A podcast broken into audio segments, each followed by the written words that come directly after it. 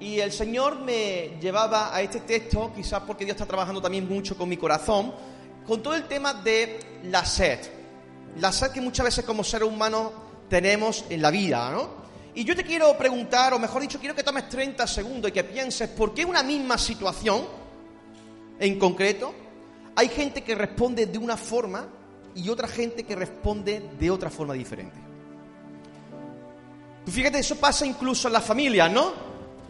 Eh, siempre está el papá y la mamá y el niño hizo una travesura en concreto y siempre hay alguien que sale desesperado, se, se pierde los nervios y otro que está un poquito más templado, sin embargo, si es el mismo niño, es la misma situación, es el mismo patrón de conducta, sin embargo, los dos reaccionan de formas diferentes.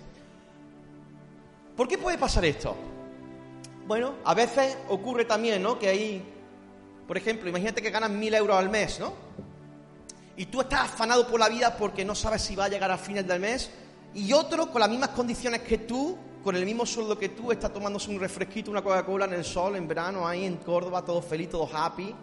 Y tú ves y observas diferentes tipos de comportamientos y reacciones ante una misma situación, ¿no?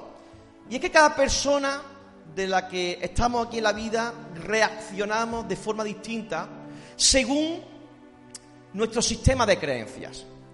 Si una persona, por ejemplo, tiene el enfoque puesto en el dinero, es muy probable que aunque tengas dinero, siempre estés angustiado porque vaya a ser que te falte o no, mientras otra persona que no tiene su enfoque en el dinero está tranquilo tomándose una Coca-Cola. Quizás eh, una misma reacción de un niño te puede provocar a ti muchos nerviosismos porque tú valoras muchísimo el tema de la paz, de la tranquilidad, del happy flower, ¿ok? Y otro puede reaccionar de una, forma distinta. ¿Por qué? Porque el sistema de creencias son totalmente distintos y cuando se ven amenazados tu sistema de creencias, automáticamente estallas. ¿Por qué? Porque te metes en una zona de inestabilidad. ¿O ha pasado eso o no? ¿Alguna vez? O sea, cada uno de nosotros tenemos un sistema de creencias. Y cada uno de nosotros reaccionamos en base a ese sistema de creencias. Si se ve amenazado, automáticamente nos frustramos, nos ponemos depresivos, nos enfadamos. Si ese sistema de creencias es fortalecido, es aumentado, es potenciado, nos sentimos llenos, nos sentimos tranquilos, ¿no? Y lo mismo pasa en nuestro corazón. En nuestro corazón cada uno de nosotros tenemos ciertos vacíos que intentamos llenar con cosas. Por eso te he dicho, tómate 30 segundos y piensa qué cosas son las que llenan tu corazón. ¿Qué cosas para ti son las que realmente son importantes, las que no puedes pasar desapercibido sin ellas? La que si te las quitan automáticamente te pones muy nervioso. Cuando te falta empiezas a perder la tranquilidad y la paz. ¿Cuáles son esas cosas que llenan tu corazón? Hay gente que puede estar puesto directamente en una relación de pareja. Una relación de pareja es su estabilidad, es su llenura. Eh, están con la pareja, con su esposo, con su esposa, con su novia, con su novia, y es como que tiene sentido, pero en el momento de crisis, de conflicto, automáticamente se desvanece todo eso. No digo que todas las cosas que te voy a mencionar sean malas, Dios nos hizo personas y también necesitamos este tipo de relaciones, ¿verdad? Quizás tu enfoque, tu visión, tu sistema de creencias está puesto en adicciones. Intentas llenar un vacío en tu vida con ciertas adicciones. Algunos hablan de drogas, otros hablan de alcohol, otros hablan de pornografía, otros le hablan incluso hasta las redes sociales. ¿Tú sabes que hay centros de rehabilitación para personas que están enganchadas a las redes sociales? Pero no es simplemente la necesidad de tomar un móvil y estar dentro del móvil, no, es que si no consiguen un cierto mínimo de likes, de me gusta, se enfadan. O sea, la adicción no simplemente es llevar el extremo a la droga, hay un montón de tipos de adicciones diferentes. Hay gente que es adicta a la aprobación, necesita la aprobación de las personas. ¿Por qué? Porque si no son aprobadas por otras personas, automáticamente se sienten vacías, se sienten como rechazadas. Muchas de estas cosas tienen que ver seguramente con nuestra infancia, con nuestra juventud, con cuestiones que hemos vivido a temprana edad. Y yo es algo que estoy descubriendo eh, en estas últimas semanas, de que mucho de lo que soy tiene que ver con cuestiones de mi pasado, para bien y para mal, ¿eh? O sea, no significa que todo lo que experimentemos, aunque sea negativo, sea malo. Cosas negativas te ayudan a ser lo que hoy eres. Más fuerte, más estable, más maduro. Hay algunos que maduran con 48 años, ¿no? Otros maduran con 12, porque la vida le golpeó fuerte y es bonito también eso, ¿no? Algunos llenan ese vacío con dinero, ¿no? La necesidad de sentirse con, con, poder, ¿no? Como que lo tienen todo bajo control, ¿no? Otro incluso con la religión. Hay gente dentro de nuestra iglesia que intentan llenar un vacío con religión. ¿Por qué? Porque de esa manera intentan saciar, intentan, eh, intentan de alguna manera eh, calmar, calmar ese sentimiento de, de quizás malas acciones que llevamos durante la semana o quizás incluso matando nuestra conciencia. Bueno, hice cosas malas, pero voy a la iglesia y me recupero un poco y necesito, el, necesito ese, ese fogonazo de, de, eso que creo para poderme sentirme bien. ¿no? Algunos incluso con comida, otros con profesiones. Yo conozco a gente de, de calado muy alto, ¿no? En cuestión de profesiones, ¿no? Que cuando se desestabiliza un poquito el trabajo y ven que lo van a cambiar, es como que, porque mi identidad está puesta en mi posición. Y en el momento que, se traba un poco, en el momento que, tambalea un poco, es como que pierden la noción de la vida, es como que se afanan ¿no? por ese trabajo, por ese puesto, como que le da miedo el, poder enfrentarse a una realidad distinta de la que están viviendo. ¿no? Lo cierto es que al igual que estas personas necesitan llenar el corazón de ciertas cosas para no sentir un vacío, de igual manera tú y yo necesitamos muchas ocasiones ciertas cosas para poder llenar nuestro corazón. No te voy a decir ahora mismo si es correcto o no es correcto, pero cada uno de nosotros necesitamos, por nuestra condición pecaminosa, el buscar cosas que nos hagan sentir bien, que nos hagan sentir cómodos. Es como el drogadicto, como el junkie que se levanta por la mañana y lo primero que busca es inyectarse la droga para que le den un subidón, para empezar el día con fuerza. Igual nosotros, nosotros necesitamos esa bocanada de, aprobación, esa bocanada de, dinero, esa bocanada de trabajo, esa bocanada de estatus, esa bocanada... Y continuamente tenemos que estar echándole leña y a eso para sentirnos como que tiene sentido nuestra vida, como que nuestra vida está llena. No sé si me estoy explicando o no, pero cada uno de nosotros, si te pones a pensar fríamente, hay algo que es tu débil, que precisamente es con lo que intentas llenar el vacío. Piensa. Deja que el Espíritu Santo hable. Y quiero hablarte de lo que está ocurriendo. Lo que realmente está ocurriendo es que se está manifestando, estás viendo realmente el vacío que hay internamente. Y te quiero decir algo, jamás te vas a saciar con cosas que son temporales, con cosas que son terrenales. Quiero hablarte un poco de Salomón y del libro de Eclesiastés. Esta semana he leído el libro de Eclesiastés y he meditado mucho sobre el libro de Eclesiastés, ¿no? Yo creo que el libro de Eclesiastés, el libro de, Proverbios, hay mucha sabiduría. Eh, si quieres ser un hombre sabio, una mujer sabia, lee Proverbios, te lo recomiendo. Quizás cada día puedes leerte cuatro o cinco proverbios, meditar en ellos. El libro de Eclesiastés hay mucha profundidad de la vida. Y Salomón empieza a decir en Eclesiastés 1.8, no vamos a poner los versículos, si tenéis Biblia lo podéis buscar o lo podéis apuntar, pero Eclesiastés 1.8 dice, todas las cosas son fatigosas más de lo que el hombre pueda expresar. Y dice, atención ahora, nunca se sacia el ojo de ver ni el oído de oír. Mira qué interesante lo que está diciendo Salomón. Dice, mira Antonio, por mucho que tú quieras, tu ojo jamás se va a saciar de ver, pero es que tu oído tampoco se va a saciar de oír. Y es una manera bíblica de decir Salomón, el hombre más rico del planeta, el hombre más sabio del planeta, hey, nunca te vas a saciar en esta vida. Esta vida continuamente demanda cosas para sentirte válido. Cuando eres soltero, te sacia una novia. Cuando te sacia la novia, ahora quieres casarte. Cuando te casas, ahora quieres tener un niño. Cuando te quieres tener un niño, quieres ser eh, que tu hijo te hagan abuelo. Y así continuamente. Y es que parece como que la cadena no para. Cuando ganas mil, quieres ganar mil cien. Cuando ganas mil cien, quieres ganar mil doscientos. Cuando... Siempre continuamente tenemos que estar en una necesidad de más, más, más. Y eso es agotador. Eso es aplastante, eso es agotador. Vivir la vida intentando llenar nuestro corazón con cosas que son temporales, al final te fatiga, te agota. Fíjate que Salomón, siendo el hombre más rico de la tierra, el más famoso incluso de la tierra hasta esos momentos, llegó a declarar este pasaje que está en Eclesiastes 2 del 4 a 11. Fíjate lo que dice Salomón que él consiguió en la vida. Todo esto lo resume en él de todas las cosas que logró en la vida. Y fíjate cuál es el final. Dice, realicé grandes obras, me construí palacios. Oh, ¿Cuántos de aquí se han construido palacios alguna vez? Yo vivo de prestado todavía. Me construí palacios. Dice, tuve mis propios viñedos y cultivé mis propios huertos y jardines y en ellos planté toda clase de árboles frutales. Construí represas de agua para regar los árboles plantados. Compré esclavos y esclavas y aún tuve criados nacidos en mi casa.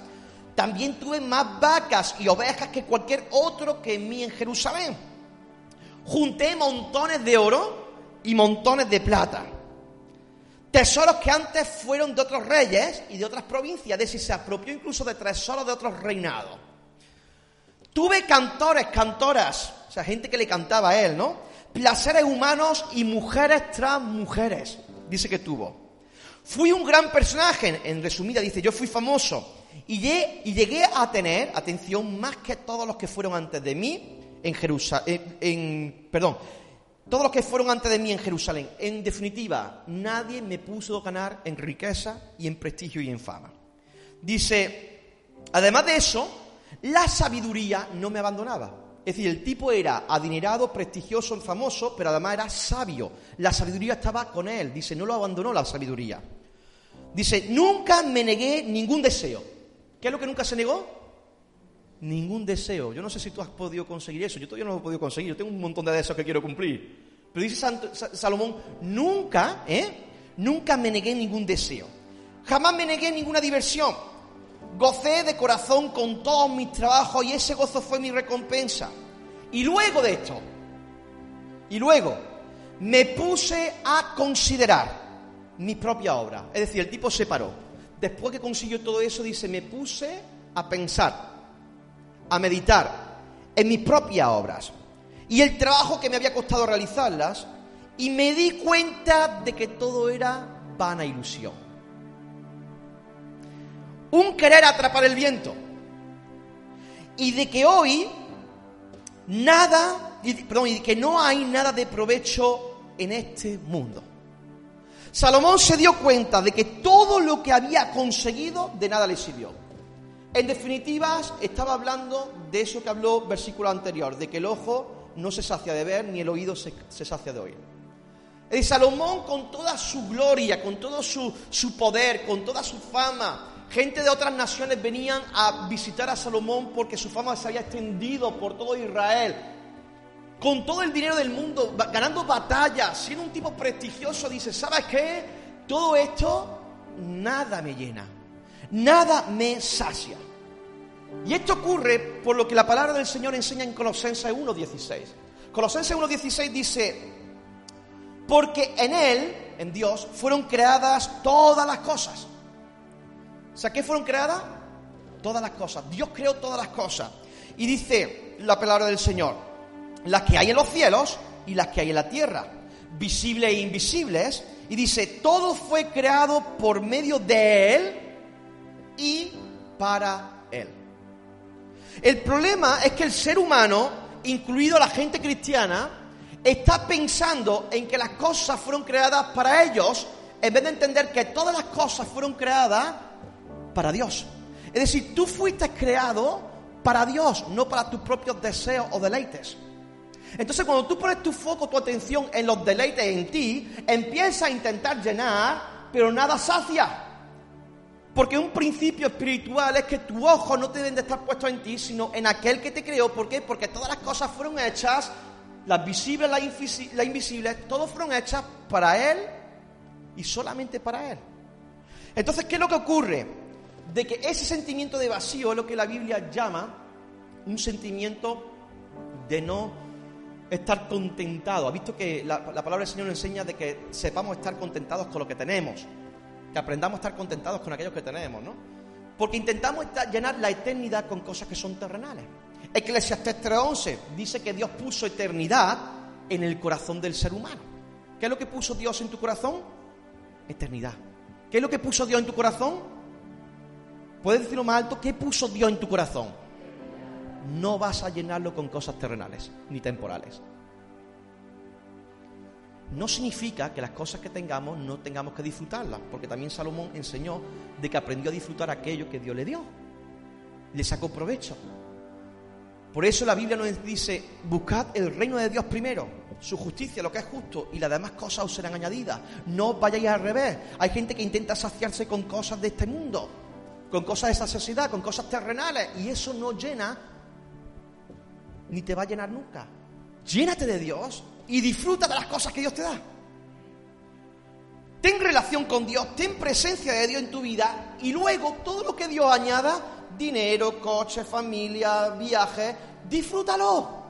Pero si intentas hacer la ecuación al revés, te vas a sentir frustrado.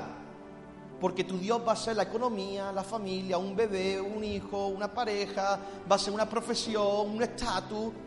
Y todo eso se desestabiliza. Y al final Salomón dice, el ojo no se sacia de ver ni el oído de oír. Siempre quiere más, quiere más, quiere más, quiere más. Ahora bien, ¿estás viviendo para Dios o estás viviendo para ti? Es una pregunta que te quiero lanzar. Una pregunta que te lanzo porque es una misma pregunta que yo me he hecho a mí mismo. En estos momentos de mi vida, ¿estoy viviendo para Dios o estoy viviendo para mi deleite? Para mis objetivos, para mis propósitos. Porque a veces incluso dentro de la iglesia podemos tener buenas intenciones, pero son incorrectas. Cuando yo vivo para Él, ya no miro mi condición. ¿Por qué? Porque no me centro en mí, me centro en Dios. Y yo sé que estando más, estando mejor, estando peor, estando eh, depresivo, estando contento, estando como esté, si me pongo mi mirada en el Señor, tiene objetivo, tiene propósito. Pero cuando intento medir las cosas como yo estoy experimentándolas en este momento, como yo siento en este momento, perdemos la perspectiva de la vida espiritual. Había una mujer que tuvo un encuentro con, con el Señor y me gustaría que me acompañara al capítulo 4 de Juan, si tienes Biblia, versículo del 1 al 18, y lo voy a leer bien, bien rápido. Y es el encuentro que Jesús tuvo con la mujer samaritana. Dice, cuando pues el Señor entendió que los fariseos habían oído decir Jesús hace y bautiza más discípulos que Juan, aunque Jesús no bautizaba sino sus discípulos, salió de Judea y se fue otra vez a Galilea y le era necesario pasar por Samaria. Dice que le era necesario pasar por Samaria.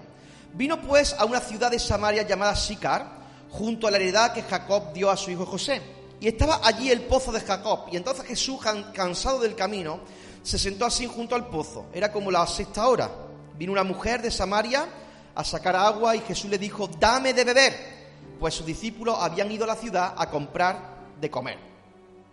La mujer samaritana le dijo, ¿cómo tú, siendo judío, me pides a mí de beber que yo soy mujer samaritana? Porque los judíos y los samaritanos no se tratan entre sí. Respondió Jesús y le dijo, si conocieras el, don de Dios, ¿y quién es el que te dice, dame de beber? Tú le pedirías y él te daría agua viva. La mujer dijo, Señor, no tienes con qué sacarla y el pozo es hondo. ¿De dónde pues tienes el agua viva?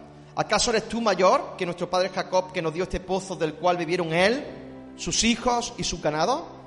Respondió Jesús y le dijo, cualquiera que bebiere de este agua volverá a tener sed, mas el que bebiere del agua que yo le daré no tendrá sed jamás, sino que el agua que yo le daré será en él una fuente de agua que salte para vida eterna. La mujer le dijo, Señor, dame de esa agua, para que no tenga yo sed ni venga aquí a sacarla. Y Jesús le dijo, ve, llama a tu marido y ven acá. Y respondió la mujer, dijo, no tengo marido. Jesús le dijo, bien has dicho, no tienes marido, porque cinco maridos has tenido y el que tienes ahora no es tu marido. Esto has dicho con verdad.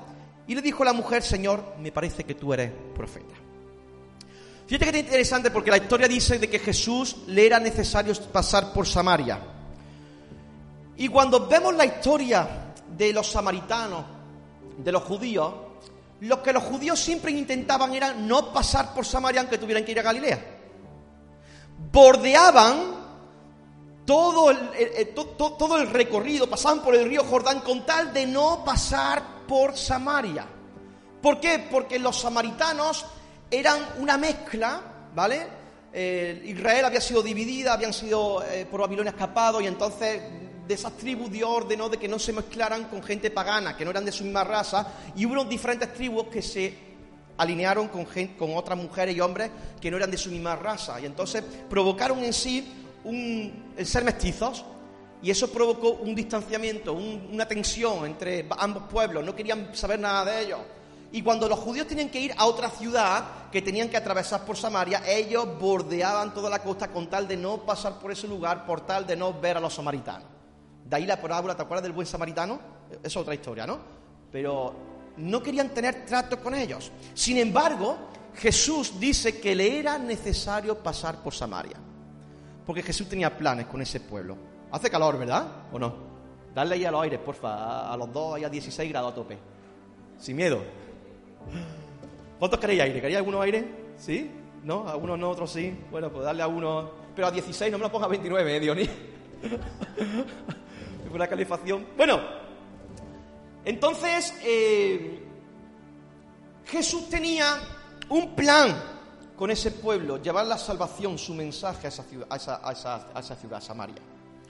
Y dice, era necesario, le era necesario pasar por Samaria. Así que llega a Samaria y lo primero que dice es que Jesús estaba cansado del camino y se sentó así junto al pozo. Fíjate que esta historia nos revela la parte más humana de Jesús. Porque dice que Jesús estaba cansado y se sentó en el pozo, pero también tenía hambre, por eso los discípulos fueron a comprar comida, pero también tenía sed. Le pidió a esta mujer agua. Nos muestra la parte también más humana, por eso yo siempre digo que Jesús nos entienda a cada uno de nosotros, porque Él también fue humano.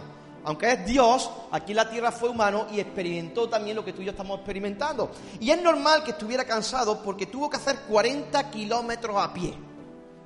Son entre 8 a 9 horas andando. ¿Eh? Antes no había aves, no, no, no, no, había, no había coches, ¿no? Y también en esa condición vemos a Jesús, un Jesús en cierta manera pobre, porque otros tenían carruajes. Él no tenía carruaje, él iba a pie, ¿no? Y tardó casi 8 a 9 horas a llegar hasta Samaria. Y dice el texto bíblico que Jesús estaba cansado y se sentó. Y cuando apareció esa mujer, dice, mujer, dame de beber. Y la mujer se, asombra.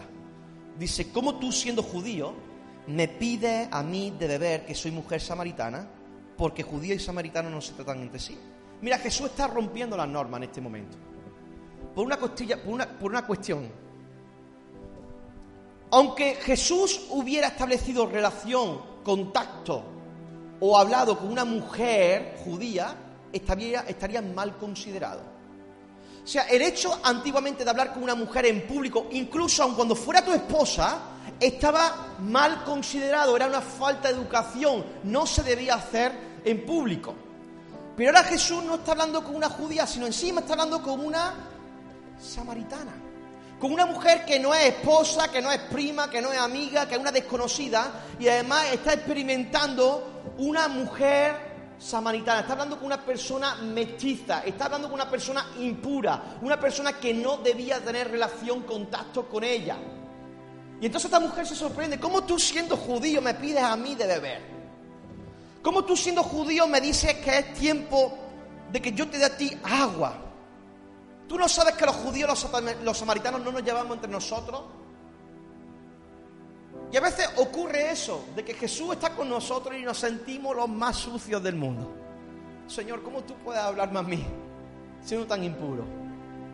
Si tú sabes los pensamientos que yo he tenido esta semana, si tú sabes las, las cosas por las que estoy batallando, lo débil, lo vulnerable que soy, pero déjame decirte, Jesús no es un Jesús distante, Jesús es un Jesús que sabe tener relación con aquellos que no llegamos a la altura de las circunstancias.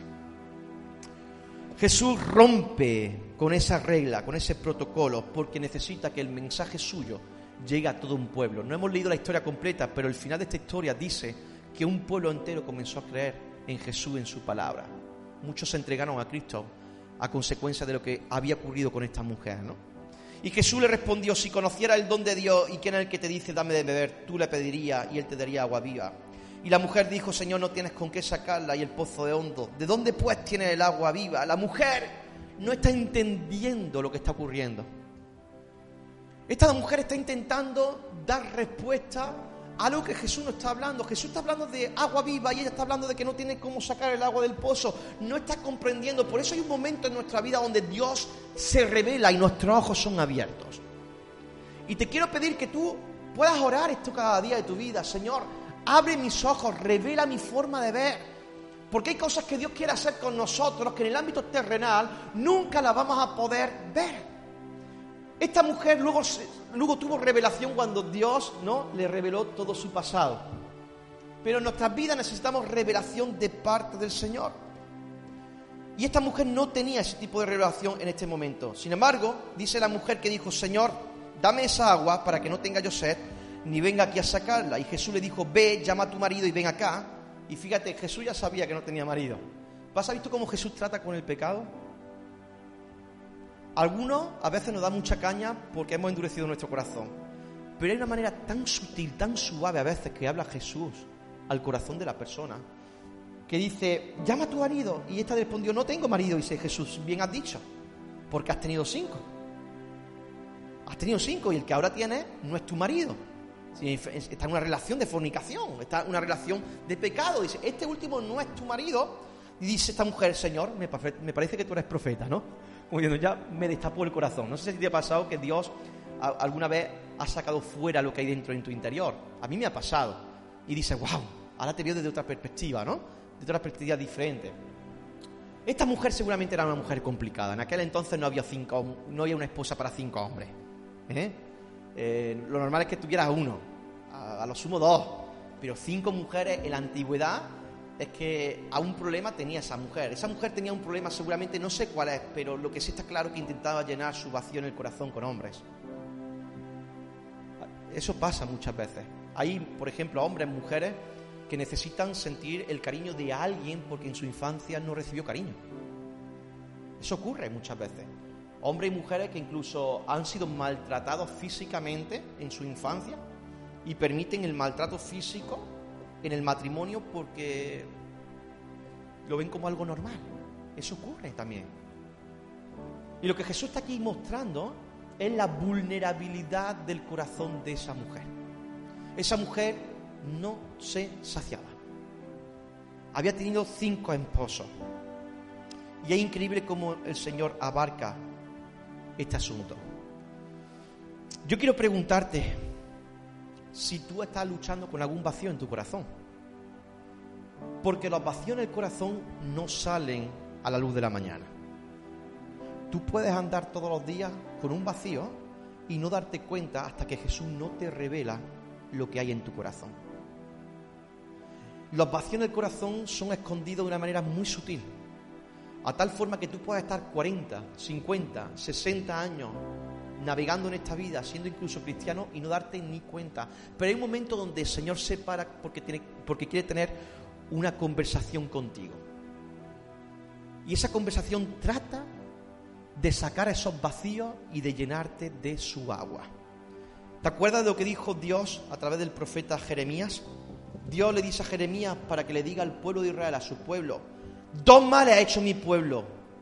Me dejaron a mí fuente de agua viva y cavaron para cisternas. Cisternas rotas que no retienen el agua. Fíjate qué comparación. Lo que Jesús está haciendo con la mujer es lo mismo que Dios estaba haciendo con el pueblo de Israel. Mira, dos males ha hecho mi pueblo. El primero se olvidó de mí. Dejó los ríos de agua viva dejaron los ríos de agua viva, dejaron los manantiales, intentaron ellos para, para salir del paso hacer cisternas. La cisterna no es la cisterna de bate de tu casa. Eran construcciones que tenían que ver con retener grandes cantidades de agua, sobre todo en lugares donde había mucha sequía. Pero dice, han construido cisternas grandes, pero cisternas encima que están rotas. No es lo mismo tomar un agua de un manantial un agua que es viva a beber un agua de un estanque. Sabemos que los estanques, las cisternas, las aguas no son como ahora que tenemos depuradoras. El agua estancada produce enfermedades, produce eh, microorganismos que evidentemente en el momento que la bebes es agua que es contaminada, es agua sucia. Pero dice, no solamente estáis tomando un agua que es contaminada, un agua que es sucia, sino que encima tu cisterna está rota, es decir, lo que estás bebiendo no se retiene, se pierde. En otras palabras, no te sacia. No te sacia. Esa cisterna es un lugar donde se guarda el agua para conservarla. Pero ese lugar de ese agua de conserva se escapa porque hemos creado cisternas rotas. Y aquí tenemos que tener muchísimo cuidado, porque lo que está hablando Dios es, tú, tú me has cambiado a mí el río de agua viva por sustitutos. Has provocado cisternas rotas que son sustitutos del agua viva. Por eso tenemos que tener muchísimo cuidado porque cada uno de nosotros intentamos llenar nuestros vacíos con cosas que no tienen nada que ver con el fluir de Dios ni del Espíritu Santo sobre nuestras vidas. Y al final lo que provoca incluso puede ser una vida religiosa. Te puedes estar escondiendo en una vida que aparentemente te hace sentir bien, pero que necesitas continuamente ser saciado porque nada te llena, nada te satisface. La cisterna rota en nuestros días son las que hemos dicho antes, relaciones de pareja, dinero, estatus, posición, necesidad de ser aprobado, la familia, la amistad muchas veces, ¿no? Ese sistema de creencia que en el momento que se ve afectado, ¡paf! Entra en depresión, entra en estrés, en ansiedades, empiezan las enfermedades a llegarte.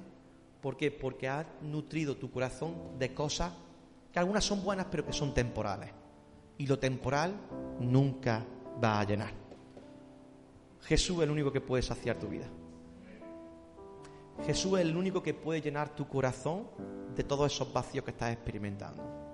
Jesús es el único que puede transformar tu vida seca, raquítica, tu vida llena de temores en un manantial de agua.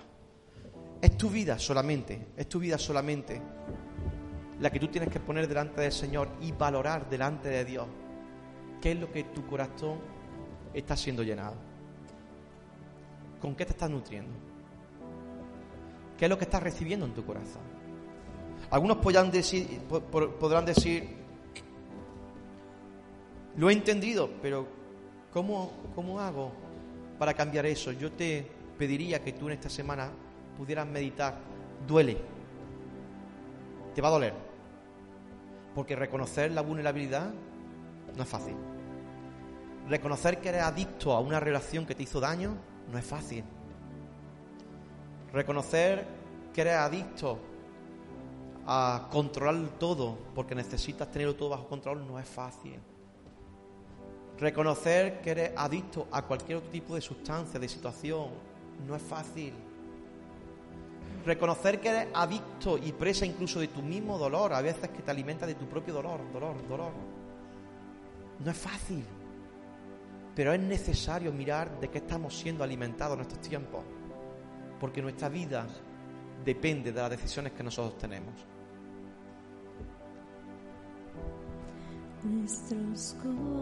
Mas el que bebiere del agua que yo le daré, dice la palabra de Dios, no tendrá sed jamás. Sino que el agua que yo le daré será en él una fuente de agua viva que salte para vida eterna.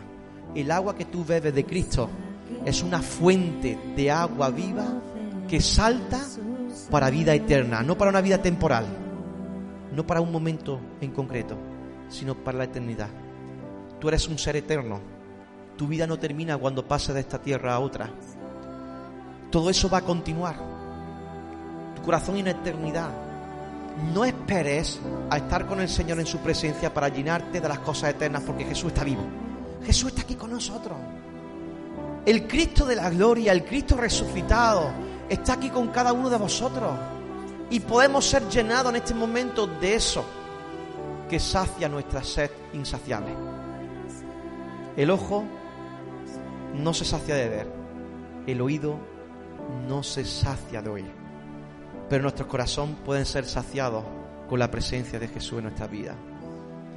Esa mujer le cambió la historia de su corazón, porque entendió de que solo ese agua es el agua que, quito, que quita la sed. Esa mujer tuvo una revelación tremenda. Por su testimonio, muchos samaritanos muchas personas que no conocerían de la salvación fueron salvados. Y es que cuando tú empiezas a tener una relación con Cristo, el manantial de agua fluye, fluye, fluye. Y no tienes miedo porque no necesitas un estanque. Porque es una, una, fuente que fluye dentro de ti y fluye dentro de ti. Así, ¿cuánto nos animamos en esta semana a meditar y a pensar qué es lo que está llenando nuestro corazón? Toma ahí 30 segundos, puedes cerrar tu ojito, vamos a orar. Y quiero que te pongas ahí, que aunque te duela, puedas percibir en este momento de qué está llenando tu corazón en este día, en estos tiempos, en estos años. Piensa.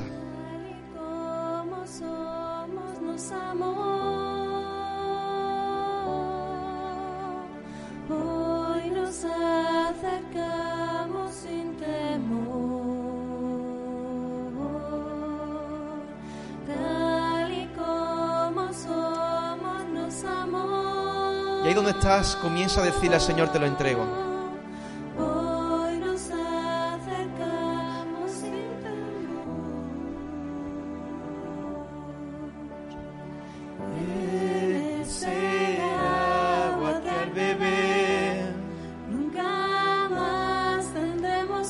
Suéltalo en esta hora, en el nombre de Jesús de Nazaret. Deja que Dios te llene.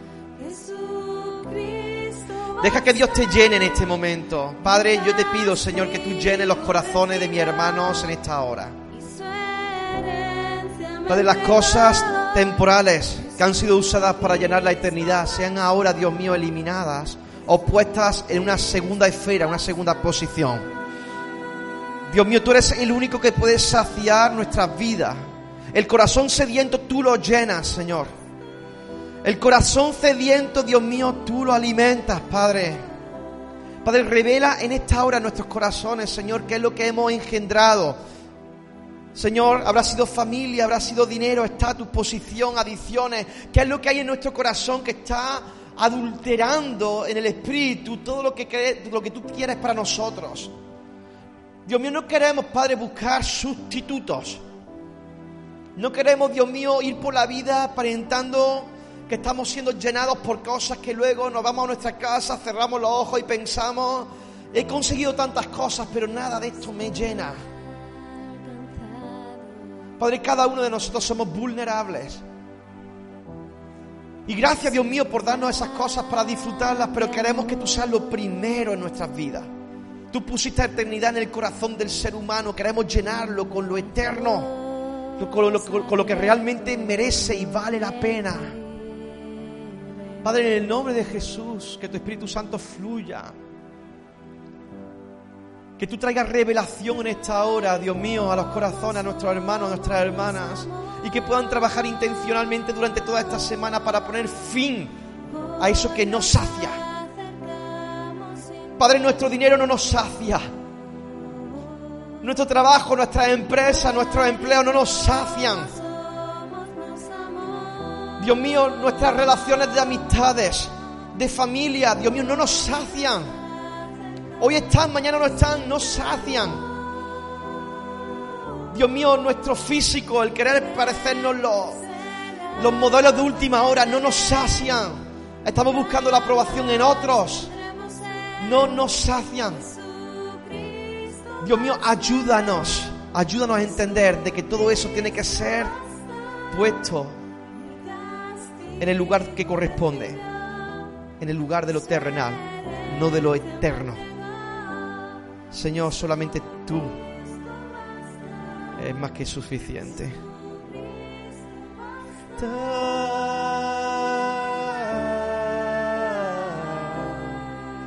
Su Cristo basta.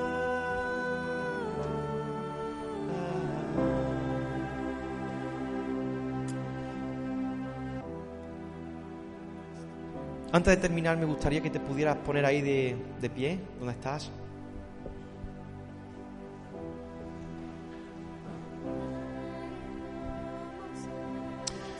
¿Y qué te parece si tienes a alguien al lado, le pones así tu manita al lado de la persona que tienes al lado? Si no tiene a nadie, busca a alguien, te va así, ¿verdad? Como hay distanciamiento, ¿eh? pero nadie suelto, nadie, nadie suelto. Vamos a bendecirnos los unos a los otros.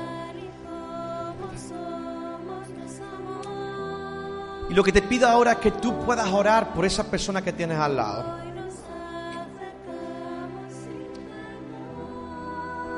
Ora por la persona que tienes al lado y pídele al Señor que llene cada área de su vida. De que ese lugar donde hay sequedad pueda ser saciado en esta hora.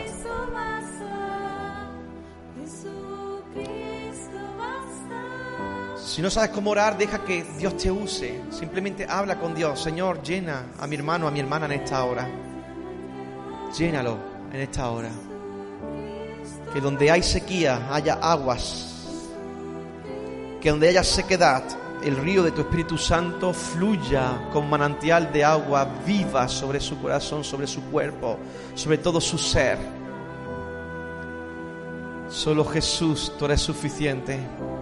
Gracias por llenarnos. Gracias Dios porque estamos sacando a luz nuestra condición vulnerable. Señor, gracias Dios mío porque aunque a veces es doloroso, nuestro pasado, lo que nos estamos enfrentando, mayor es la gloria que tú depositas sobre nuestras vidas, porque eres un Dios de vida. No eres un Dios de muerte, sino un Dios de vida, un Dios que inundas, que haces que rebose nuestro corazón de alegría, como decía el salmista. Por cuanto a mí el acercarme a ti, Señor, ha hecho mucho bien. Dios, el acercarnos a ti nos hace bien. Tú eres ese agua, ese agua que sacia nuestra sed. Jamás tendremos más sed. Tú eres nuestra confianza.